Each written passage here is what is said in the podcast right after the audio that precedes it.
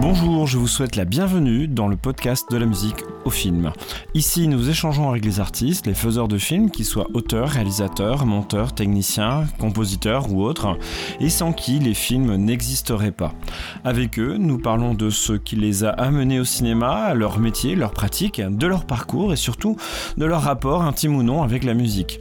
Je suis Steven Corvès, compositeur de musique à l'image, autrement dit, de musique de film. Vous écoutez la première partie d'une interview en deux parties. Clem Loden, productrice, sound designer, beatmaker, compositrice pour la synchronisation de musique à l'image, autodidacte, multi-instrumentiste et chanteuse, m'a fait l'honneur d'accepter mon invitation. Avec elle, on parlera de son parcours inspirant, de ses aspirations et on échangera à propos de sa vision de la musique en général et de la musique à l'image en particulier. Bah, je te remercie euh, d'avoir euh, accepté euh, l'invitation à venir discuter un petit peu de musique et puis en particulier de musique à l'image, parce que c'est le principe même de ce, de ce podcast. Donc c'est cool et on va pouvoir échanger pendant je ne sais pas encore combien de temps, mais, mais en tout cas ça va être ça, ça, ça promet d'être d'être passionnant, surtout qu'il il t'est arrivé des petites choses intéressantes qui j'espère intéresseront tout le monde aussi, mais en tout cas moi ça me ça m'intrigue beaucoup. Euh, eh bien écoute, euh, allons-y, hein, ne perdons pas euh, trop de temps. pour commencer, je voulais te poser une question. on va essayer de te connaître un petit peu mieux. D'où est-ce que tu viens? Alors, je viens des Pyrénées-Orientales. C'est situé à la frontière espagnole. Je suis née à Perpignan et je vis actuellement dans un petit village de campagne du nom de Boulterner, qui se situe au pied de la montagne sacrée des Catalans que l'on appelle le Canigou. D'accord. Et tu as toujours vécu là alors? Euh, dans le département, plus ou moins. Ah, j'ai vécu un petit peu en Espagne aussi, mais euh, essentiellement, oui, dans le département. D'accord. Et du coup, alors tu as, tu as des racines espagnoles, alors peut-être? Oui. ah ouais, d'accord. Ah, c'est intéressant ça. Et euh, tu parles un petit peu espagnol? Alors, je parle catalan couramment, mais je parle pas espagnol. À la frontière espagnole, on parle catalan en fait, on parle pas on parle pas trop espagnol. Mais ce qui est déjà pas mal, c'est chouette aussi euh, de pouvoir parler catalan. Enfin, parce qu'il me semble qu'il y a quand même euh, un, gros, un gros élan culturel à ce niveau-là. Enfin, si j'ai bien compris, enfin, les Catalans sont assez euh, du gros. Enfin, on se rend compte en Bretagne, puisque moi je viens de Bretagne et qu'en Bretagne on a les Bretons qui parlent, enfin, qui avec un gros, un, comment dire, un, gros penchant pour pour la culture bretonne et notamment le, la langue, hein, ce, qui est, ce qui est hyper vivante. Et il me semble qu'il y a des parallèles aussi avec le, le catalan. c'est chouette. Mais du coup, ta langue, c'est une langue que tu as appris euh, naturellement? Alors ma grand-mère parlait catalan. Euh, après, euh, j'ai quand j'ai vécu en Espagne, j'ai dû l'apprendre. On l'apprend déjà à l'école, mais j'ai dû vraiment l'apprendre et bon, maintenant je le parle, je le parle et le comprends couramment. Ah, c'est chouette ça. Bah, ça me fait plaisir parce que c'est cool. les, les, langues comme ça continuent à vivre parce que mine de rien, il y a comme une sacrée culture quoi, derrière tout ça. Euh, alors bah du coup, euh, ça va nous permettre d'embrayer aussi sur euh, sur l'apprentissage et tes jeunes années, on va dire. et moi, ce qui ce qui m'intéresse maintenant, c'est de savoir un petit peu comment tu comment tu en es venu à la musique en fait, parce que on a toujours on a toujours un petit, une petite histoire à, raconter à ce propos-là. Alors, qu'est-ce qui t'a amené à la musique? Quel était ton, ton parcours de jeune musicienne? Alors tout à l'heure tu parlais d'apprentissage. Euh, je peux pas vraiment employer le terme apprentissage parce que j'ai jamais appris la musique. On m'a diagnostiqué l'oreille absolue quand j'étais toute petite et, euh, et on m'a clairement fait comprendre que j'avais pas besoin d'apprendre la musique, ce qui a quelque part été un gros handicap pour moi pendant tout mon parcours artistique parce que je suis incapable de lire une partition hmm. encore aujourd'hui. Et euh, un ami m'a donné quelques conseils et m'a aidé à nommer les notes et les accords parce qu'il fallait bien que quelqu'un le fasse un jour. Mais côté apprentissage, il n'y en a pas eu. Donc j'ai dû évoluer en autodidacte. Pour la petite anecdote, quand euh, je me suis mise à la guitare quand j'étais adolescente, comme je connaissais pas le nom des accords, je leur donnais des noms de formes. Euh, par exemple, le Ré, j'appelais ça la fusée. le Do, j'appelais ça l'escalier. voilà. Quand j'avais environ 4 ans, mon grand frère prenait des cours de solfège et s'exerçait à la maison sur un synthé pour apprendre ses gammes et ses partitions, pour lesquelles le pauvre a été malheureusement très mauvais parce que bah, il a jamais été doué pour la musique, faut dire ce qui est. Et moi, de mon côté, une fois ces exercices terminés, bah, je m'amusais à pianoter à mon tour et à reproduire d'oreille tout ce que j'entendais, notamment ces gammes et, euh, et, musiques de partition qui galéraient à jouer. Et, euh, et je faisais ça d'une facilité qui l'énervait particulièrement, quoi. Et c'est comme ça vraiment que tout a commencé. C'est vers cet âge-là que j'ai commencé aussi à composer mes entre guillemets mes premières mélodies et, euh, et je m'amusais à reproduire des musiques euh, déjà existantes juste à l'oreille. Vers l'âge de 7 ans, j'ai commencé à accompagner euh, les mélodies du piano au chant et j'ai appris à chanter et à moduler ma voix en essayant d'imiter les voix des chanteurs qui passaient à la radio. Et plus tard, adolescente, j'ai commencé à m'intéresser à la guitare classique dans un premier temps, puis folk, puis électrique. Ensuite est venu le violon, la batterie, le djembé, tout ce qui m'est passé entre les mains, les platines vinyles, etc. Et j'ai toujours été de nature très curieuse concernant les instruments de musique. Comprendre comment ils fonctionnaient, apprendre à en jouer par moi-même, les, les apprivoiser. Et j'ai donné des noms à chacun de mes instruments, comme s'ils étaient vivants. C'était une manière pour moi de créer un lien privilégié avec chacun d'eux. Et il m'arrivait même de leur parler. Ils étaient pour moi le moyen d'exprimer mes émotions sans pour autant euh, avoir à parler. Et à l'adolescence, c'est important de pouvoir euh, s'exprimer d'une façon ou d'une autre. Et pour ma part, c'était à travers eux que j'y arrivais. Donc la musique était euh, à ce moment-là pour moi quelque chose de très très important. Ouais, je, je, comprends bien, mais du coup, c'est vraiment intéressant ce que tu dis par rapport à, à ton rapport aux, aux, notes et tout ça, parce que c'est, ça fait pas beaucoup penser à la synesthésie en fait. C'est le fait, euh, je sais pas si tu connais un peu le principe, enfin le, le concept, c'est le fait de euh, d'avoir des sens qui s'associent euh, à, qui s'associent entre eux en fait. C'est-à-dire que quand tu entends quelque chose, tu vois quelque chose, et pour toi qui a l'oreille absolue, ça veut dire qu'en fait, tu identifies tout de suite visuellement quelque chose que tu entends. Enfin, moi, c'est ce que j'ai compris. Tu, tu confirmes du coup Ouais, complet. bah, c'est ça en fait. Et du coup, c'est vraiment intéressant parce que euh, t'as pas les concepts, euh, on va dire, théoriques euh, du solfège, etc. Mais par contre, il y, y, a quand même une partie de ton cerveau qui a été capable de, de faire le lien. Et je, je me dis qu'avec l'oreille absolue, il doit y avoir aussi. Euh, ça, ça, ça, doit être lié à la, à la synesthésie, forcément, d'une manière ou d'une autre. Donc c'est vraiment intéressant ce parcours-là. Mais euh, ce que je, ce que je, ce que je vois aussi et tu pourras me confirmer, mais c'est que en fait moi je vois quand même un, un sacré apprentissage parce que mine de rien euh, t'es quand même passé par toute une phase d'éducation, mais tu l'as faite euh, toute seule en fait et en, bah, en débrouillant avec les moyens du bord. Ouais. Et, euh, et, ça c'est vraiment euh, c'est vraiment chouette parce que c'est euh, bah t'as construit quand même une culture assez assez énorme. Et du coup qu'est-ce que tu qu'est-ce qui t'a hum, plu dans les dans tes premières découvertes en musique? Qu'est-ce que tu as aimé? Qu'est-ce qui t'a qu'est-ce qui t'a marqué et qui t'a donné envie justement de pas contenter de, de, l'oreille absolue puis de dire au revoir parce que je sais de pouvoir discuter avec d'autres personnes qui ont l'oreille absolue que, bah, que parfois euh, l'oreille absolue on a beau l'avoir on n'en fait rien et les compétences musicales on n'en a pas du coup. Non, mais moi justement ce qui m'a aidé c'était vraiment ça, je me suis toujours basée là-dessus.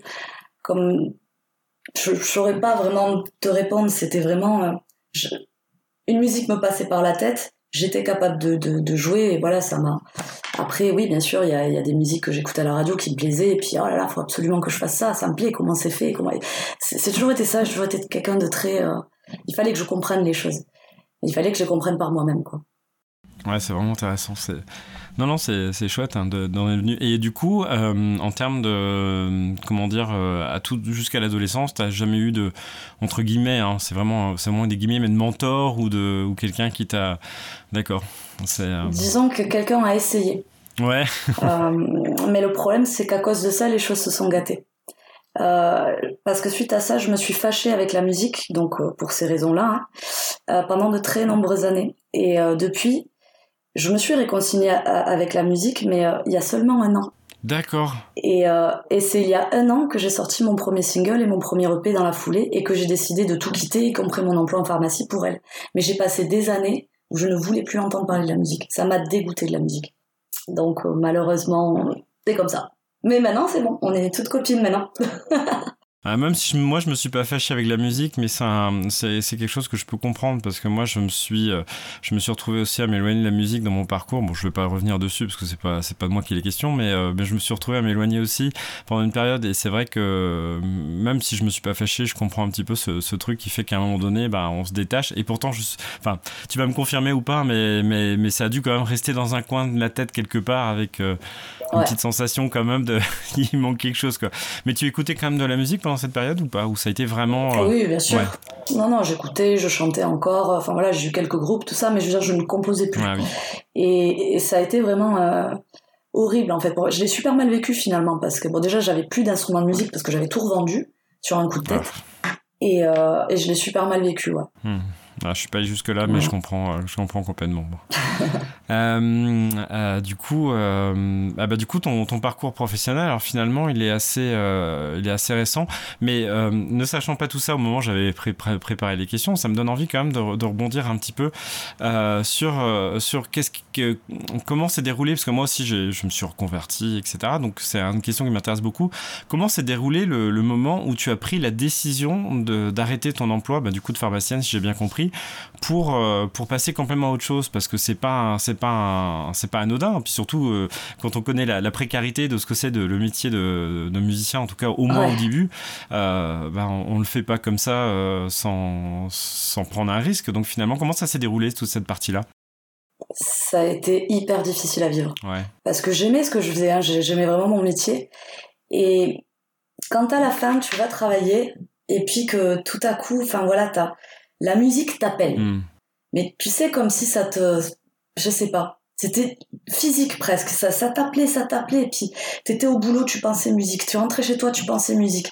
Et puis, à un moment donné, tu peux plus faire les deux choses en même temps. Tu, tu peux hmm. plus. Et c'était que la musique. Dès que je rentrais à la maison, j'avais. Ben, tout a redémarré, donc il y a un an, quand je me suis racheté un piano. Hmm. En fait. Et, et, ce piano, il m'aspirait, il m'aspirait. Vas-y, viens, viens. et du coup, euh, non, j'ai pas eu le choix. Là, c'était j'ai dit, vas-y, c'est bon.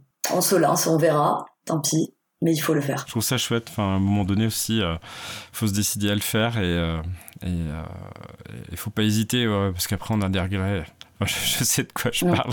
Des fois, on a des regrets. Euh, encore, ça va, moi, je suis pas un cas désespéré. Mais, euh, mais euh, ouais, on peut avoir des regrets. Donc, moi, je trouve ça, je trouve ça chouette. Enfin, j'admire et en même temps, je comprends tellement parce que je l'ai fait aussi dans une, certaine manière. Mais je comprends carrément et je trouve que c'est bien. Et du coup, ça, ça, ça, il y a encore un autre truc qui, qui, me fait rebondir, c'est que je connais des musiciens professionnels qui sont très talentueux, qui sont vraiment très bons, qui ont, qui ont, comment dire, vraiment, qui sont super sympas et tout ce que tu veux, mais qui souvent euh, font la réflexion, mais au final, ce n'est que de la musique. Qu'est-ce que tu penses de ça? Ah non, non. La musique, c'est un moyen d'expression, c'est ton essence, mm. c'est enfin pour un musicien du moins, c'est la vie en fait. Moi, tout le moment où toutes les années où je n'ai pas pu composer, où je n'ai pas pu exprimer mes émotions, dans un sens, je me sentais mourir en fait. C'est non, je, je suis pas d'accord. Non, mais je trouve ça intéressant parce que c'est un truc que je vois souvent et des gens qui sont vraiment très bons mais qui finissent toujours par conclure une conversation par ouais, mais de toute façon, c'est que la musique, l'important, c'est pas ça. Mais euh, ça, je suis assez d'accord avec toi. Enfin, moi, j'ai plutôt, je comprends hein, qu'on puisse penser autrement, ça y est pas de souci, mais, mais j'ai tendance à, partager aussi ce point de vue-là, donc je trouve ça intéressant. Euh, et du coup, euh, bah, durant cette petite année, alors de, de, de, de redémarrage professionnel, comment ça s'est passé? Alors, qu'est-ce que qu'est-ce que tu as mis en place euh, etc. De grandes années. Ça a été une année très riche en émotions. J'imagine, parce que du coup, ça doit être super dense quand on voit ton parcours justement en une année. On se dit que ça a dû être sacrément, euh, sacrément riche. Bah. Tout est allé très très vite en fait. C'est-à-dire que donc je m'étais, je me suis racheté mon piano. Donc de là, j'ai commencé très vite à composer. De là, dans la foulée, j'ai créé euh, ma, ma, page Facebook où je partageais au début quelques vidéos où j'étais en train de composer sur mon piano. Et puis très vite est arrivé euh, une chaîne YouTube. Et très vite euh, est arrivé euh, un premier, un premier single qui n'était pas du tout prévu, en fait. Et très vite est arrivé un EP qui n'était pas non plus prévu. Et en fait, je me suis laissée embringuer, en fait, dans, dans tout ça, comme si c'était la musique qui faisait tout à ma place en fait. Et moi, je me suis laissée faire. J'étais spectatrice de tout ça. Et très vite, la chaîne YouTube a complètement décollé. Je me suis retrouvée avec des, des 10 000 vues, des, enfin, j'ai rien compris. De là, de, des interviews radio, des interviews un peu partout. Euh, enfin voilà, ça a été, euh, ça a été une spirale. Et donc, du coup, euh, c'est complètement involontaire. Enfin, t'as pas, t'as pas cherché à voir tout ça, quoi. En fait, je voulais juste euh, me réconcilier avec la musique, faire ce que j'aimais, mais euh, comme j'avais réprimé pendant des années toutes mes émotions, toute mon émotion est sortie d'un mm. coup dans ce que j'ai fait. Et c'est c'est vrai que par exemple l'album, euh, enfin le Nata Pagana, c'est vraiment l'album qui que, que j'ai composé de ma vie qui est le plus chargé émotionnellement en mm. fait. Et je pense que c'est ça qui a, qui a marché de suite, mais c'était pas volontaire au départ.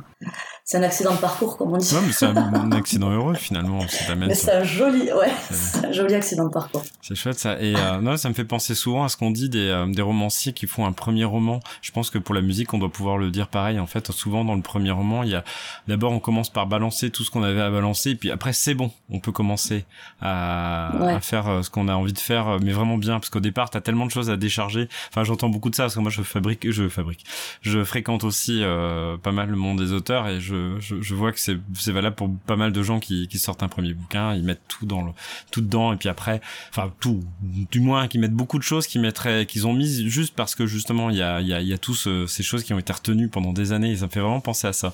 Je pense qu'il faudrait qu'on développe ce concept de, de premier album aussi. Il y a le premier album ou le premier EP et puis euh, après il y a, ça. et puis après ça y est. Parce que justement, c'est pour travailler. Parce que pour le coup, j'imagine après que tout ce que tu peux produire doit avoir une, une, une coloration complètement différente, pas forcément de manière évidente, mais en tout cas, ça doit, ça doit être quand même relativement différent. Et du coup, euh, bah, j'allais, te poser la question de savoir si tu as toujours été compositrice, mais as, tu as plus ou moins. Euh, mais si, si, je peux te répondre. Un petit peu moins, d'accord. Je peux te répondre. Donc, euh, tout à l'heure, tu me parlais de mon parcours professionnel. Enfin, tu as essayé d'esquisser mon parcours professionnel. Mon parcours professionnel, il a été très varié. On m'appelle le caméléon, touche à tout, dans la musique. Mais ça prévaut autant en fait dans la musique que dans ma vie professionnelle. Et j'ai commencé à travailler au départ à l'âge de 16 ans.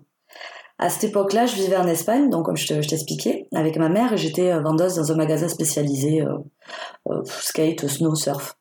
Un an après, je suis revenue en France et je me suis mise à travailler avec un tatoueur et j'étais perceuse. Puis j'ai enchaîné tout un tas de métiers aussi divers que variés. J'ai travaillé en restauration, comme plongeuse, comme serveuse, comme commis, comme cuistot.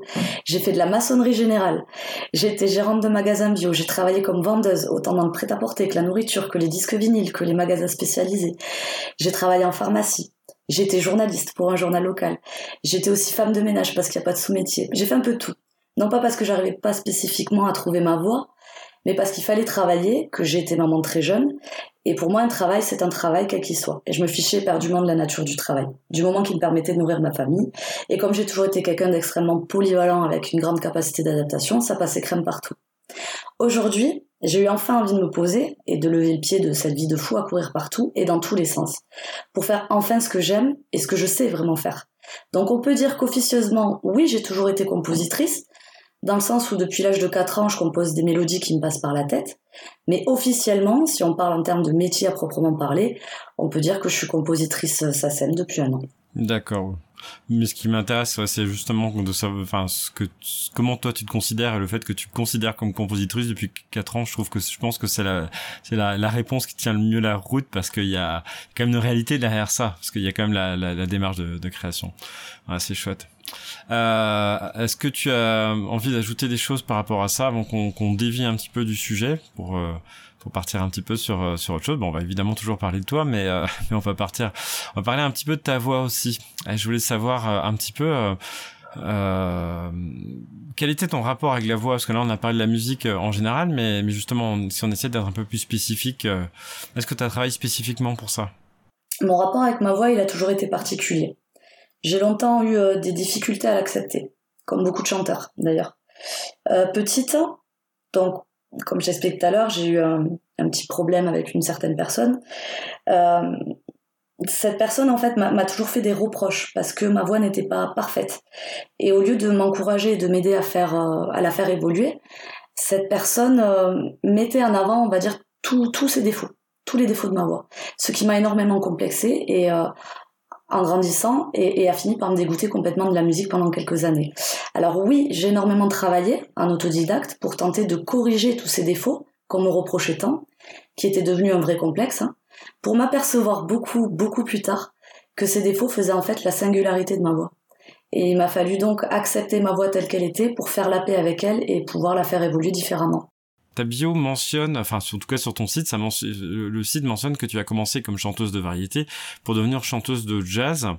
Euh, pourquoi tu le mentionnes et comment s'est passé euh, ce revirement? Qu'est-ce qui, pourquoi c'est à ton, à ton, à tes yeux, c'est important de, mentionner ça? Disons que je mentionne euh, sur ce site-là, j'ai mentionné vraiment tout mon parcours artistique. Après, c'est c'est pas vraiment un revirement.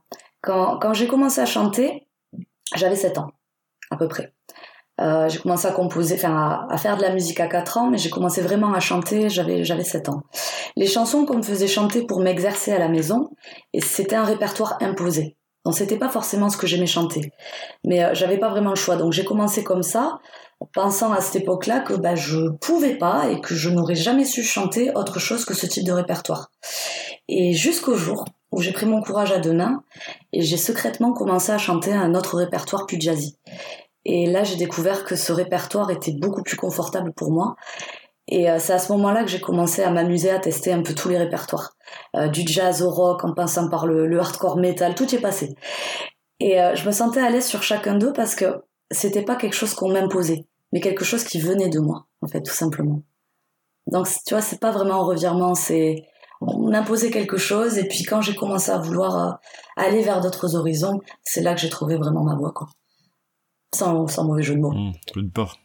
oui, non, mais, euh, non, mais c'est, même si c'était un jeu de mots, ça serait un bon jeu de mots. c'est, assez, euh, assez, assez, intéressant. Ouais, du coup, c'est une, une, porte qui s'est littéralement ouverte en fait mmh. euh, face face à toi, qui t'a ouverte. En plus d'autres portes à côté. C'est ça.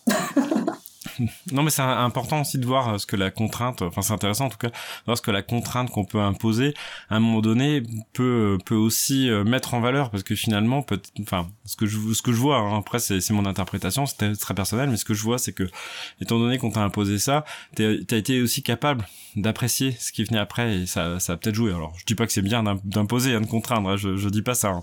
mais euh, mais bon c'est intéressant quand même à voir. Et ouais, du coup c'est c'est vraiment intéressant. Et tu continues encore à explorer des répertoires que tu connaissais pas Est-ce que tu as été voir un petit peu dans la musique du monde, euh, dans, dans, des techniques un petit peu, étranges, enfin, étranges, non, pas étranges, mais un petit peu plus, moins, moins, moins classiques comme le, chant diphonique ou des choses comme ça? disons que, ouais, il y a beaucoup de choses, ce que je ne connais pas ou ce que je ne maîtrise pas, j'aime bien l'essayer. C'est comme ça.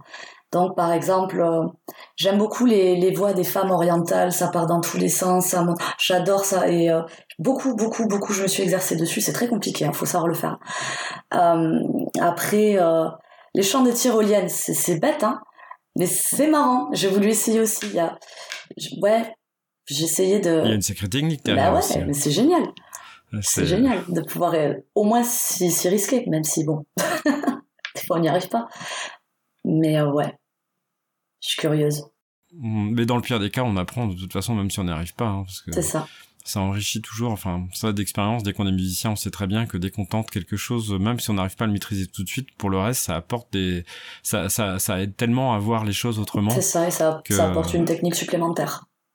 Parce que ça t'apprend en fait à, à, réfléchir différemment et à, à travailler différemment, à changer tes méthodes. Voilà. Non mais carrément, je, je valide, je valide. Euh, alors là, maintenant, je passe à une question peut-être un petit peu plus plus générale, mais euh, à toi de voir si tu veux euh, diluer ta réponse ou alors euh, répondre d'un bloc. Mais pour toi, euh, qu'est-ce que la musique dit de toi? Qu'est-ce qu'elle raconte la musique de toi? Ta musique ou alors la musique en général? C'est toi qui vois comment tu veux répondre à cette question. Plutôt ma musique, puisque la musique en général, on peut pas vraiment s'approprier la musique des autres. Mais ma musique en général, je dirais que je suis quelqu'un d'assez torturé. J'ai pas pour réputation de faire dans le joyeux quand je compose euh, les musiques généralement. Euh, chacune de mes compositions est relativement sombre, plutôt triste, assez dark, et je dirais qu'elle retranscrit mes états d'âme. Donc euh, si elle devait parler de moi, elle dirait que je suis une artiste torturée comme beaucoup d'artistes. et qu'est-ce qui quels sont les, morceaux, alors tes morceaux qui te représentent le mieux à ton avis? L'EP Nata Pagana me représente énormément parce que vraiment je l'ai composé dans une période où vraiment il fallait que tout sorte donc là c'est vraiment euh, c'est de l'émotion à l'état pur. Après il y a tout pourrait me représenter en fait, tout dépend de mon humeur sur le moment.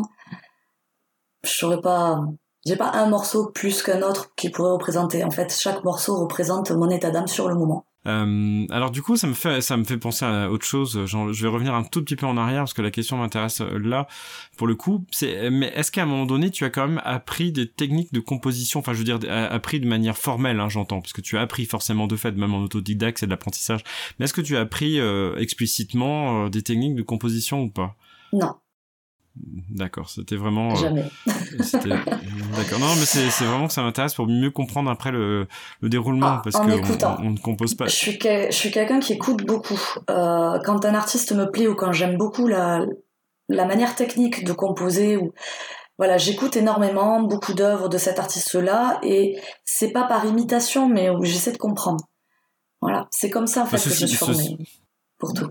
Ceci dit, dans, dans, dans, les compositions, même euh, de manière euh, pédagogique, on, on sait ce qu'on conseille de faire de toute façon. Donc de toute façon, de fait, tu as déjà le premier réflexe qui est, euh, tu, même même Boulez, hein, même Pierre Boulez, il explique ça, hein, que de toute façon, la première chose à faire quand on veut apprendre à composer, c'est écouter, écouter les œuvres et puis essayer de faire pareil ou pas.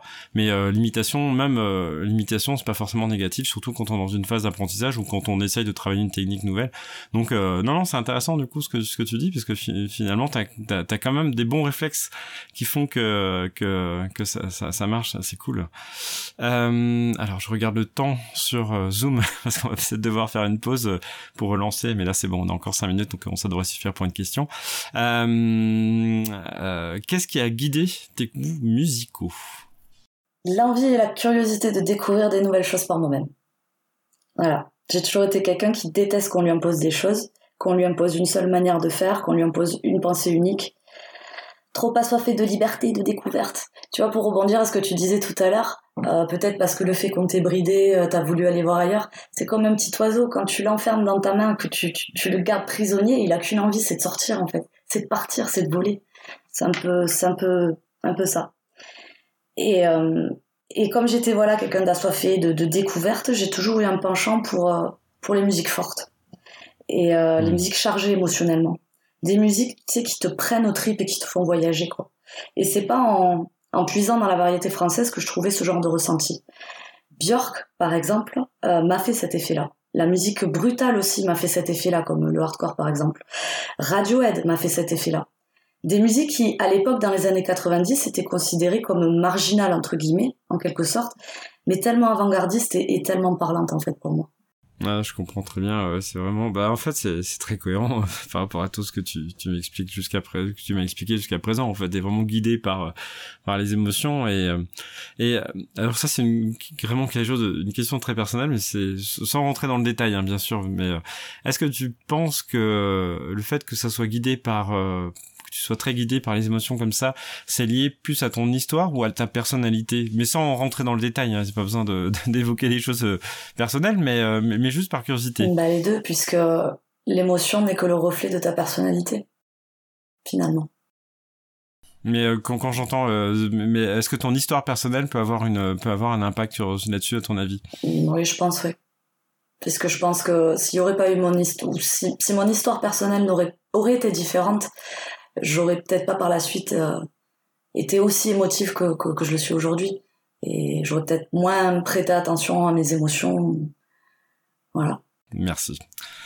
Maintenant, euh, plongeons un petit peu plus euh, plus avant dans dans ton dans ton travail lui-même. alors c'est une petite suite de questions, donc je vais je vais découper un peu tout ça. Euh, c'est une question générale. je, je, je, ne sais pas comment tu, tu vas t'en sortir avec cette question parce que je, pense que c'est, j'étais pas assez précis. Mais comment composes-tu Alors, euh, comme tu l'as compris, je travaille à l'émotion.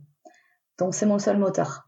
Il faut que je ressente la musique. Si je compose, si, si ce que je compose me touche pas moi-même, euh, si je ressens pas quelque chose en la réécoutant, je supprime le projet et je recommence. D'accord. Ah, je suis, je suis dur. ouais, mais des fois ça vaut le coup aussi. Hein. Ouais de, certains diront que c'est trop trop hard, mais et euh, du point de vue pratique, tu, tu, tu, tu fais comment quand tu composes? Alors tu tu commences, tu prends un instrument, tu essayes des choses, ou est-ce que tu, tu, tu travailles une idée euh, d'une autre manière? Enfin, qu'est-ce qui se passe dans le processus? Et ça dépend pourquoi je compose, pour qui je compose. Voilà. Chaque méthode est différente selon la destination de la composition. D'accord. Bon. Quand je compose pour moi, non, mais après, enfin, c'est compliqué. Hmm. Ouais, bref, il n'y a pas de réponse simple et euh, c'est inutile d'essayer de résumer un truc qui, qui, qui, est, plus, qui est complexe. Hein. Euh, du coup, ça répond plus ou moins à la question, mais d'après, mais peut-être que tu auras des choses à ajouter. Travailles-tu de la même manière sur une commande que sur une musique destinée à être placée sur, euh, dans ton catalogue? Alors quand je parle de catalogue, je pensais à ton catalogue de musique à destination de, des, personnes qui souhaitent utiliser des œuvres pour l'image, mais on en reparlera tout ça pour parce qu'on n'a on n'a pas vraiment encore évoqué le, le, le pan musique à l'image. On en reparlera un petit peu plus tard, mais mais mais je pense qu'on peut quand même comprendre un peu ce ce que ça peut impliquer. Concernant ma méthode de travail sur une commande ou sur une musique placée en catalogue, je te dirais euh, oui et non. Je travaille pas forcément de la même manière. Quand je compose une musique placée en catalogue, je fais absolument ce qui me passe par la tête. Je prends toutes les libertés euh, que je veux, tout en respectant malgré tout les codes des différents styles musicaux. Par exemple, quand je, compose de la drill ou du hip-hop, ce seront pas les mêmes codes que lorsque je compose de la pop ou du néoclassical, mmh. par exemple. Concernant les commandes, Actuellement, je suis en train de composer entièrement le prochain album d'une artiste new-yorkaise qui s'appelle Eden Ariel. Avant même de commencer à composer pour elle, j'ai dû écouter tout ce qu'elle a fait jusqu'à présent, pour m'imprégner de son style, de son identité musicale, pour euh, lui proposer des musiques qui lui ressemblent et qui correspondent à sa, touche artistique. Donc, quand on compose pour quelqu'un, on n'est pas entièrement libre de faire euh, ce qui nous passe par la tête. Il y a des codes à respecter. Il faut garder à l'esprit que ce n'est pas uniquement mon œuvre, que c'est la sienne avant tout. Et puis, il y a aussi les feuilles de route auxquelles l'artiste tient absolument. Par exemple, euh, euh, à 3 minutes 20, je veux une montée puissante euh, dans le morceau, après telle parole, pour faire une explosion instrumentale à 3 minutes 26, par exemple. Donc, lorsque tu composes pour quelqu'un, tu peux pas te permettre de prendre toutes les libertés que tu veux. Par contre, dans toutes mes œuvres, y compris celles que je compose pour les autres, je mets un point d'honneur à ce qu'on retrouve toujours ma patte artistique. Et ce, quel que soit le style musical travaillé. De toute façon, les gens viennent me voir pour ça, parce qu'ils veulent entendre ma patte artistique dans leur morceau généralement. Et ma patte artistique, c'est vraiment ce côté émotionnel que j'essaie de mettre en avant, quoi. Et c'est ce qui s'est passé lorsque j'ai composé, par exemple, pour, euh, pour Peter Meazrock, qui lui-même était un compositeur euh, pour des œuvres cinématographiques connues, et qui est venu me voir pour ça, pour ma, ma patte artistique. Hum, de toute façon, si tu l'as pas, ou si tu, si tu fais pas ça, euh, tu, tu, tu, tu es sûr de de pas de pas faire grand chose puisque enfin c'est sinon c'est le reste c'est de la banalité quoi. C'est pas après la banalité aussi des choses intéressantes mais euh, mais en tout cas euh, qui méritent pas d'être forcément d'être euh, d'être exploité plus plus que ça. Mais c'est cool. Euh, bah, ça répond parfaitement à ma question. En tout cas c'est exactement ce, ce que je voulais savoir. Fin de la première partie de l'interview de Clem Loden que je remercie une nouvelle fois pour ce riche moment d'échange vous pouvez retrouver Clem sur YouTube, Facebook, Deezer ou Spotify dont les liens sont en description et je vous laisse avec l'une de ses compositions interludes. Je vous remercie beaucoup d'être resté jusqu'au bout de ce podcast. Si vous l'avez aimé, je vous invite à le partager avec le maximum de personnes que le sujet pourrait intéresser, mais aussi à laisser une bonne appréciation sur les applications où il est possible de le faire pour aider ce podcast à se faire connaître de tous ceux qui aiment le cinéma et la musique de film.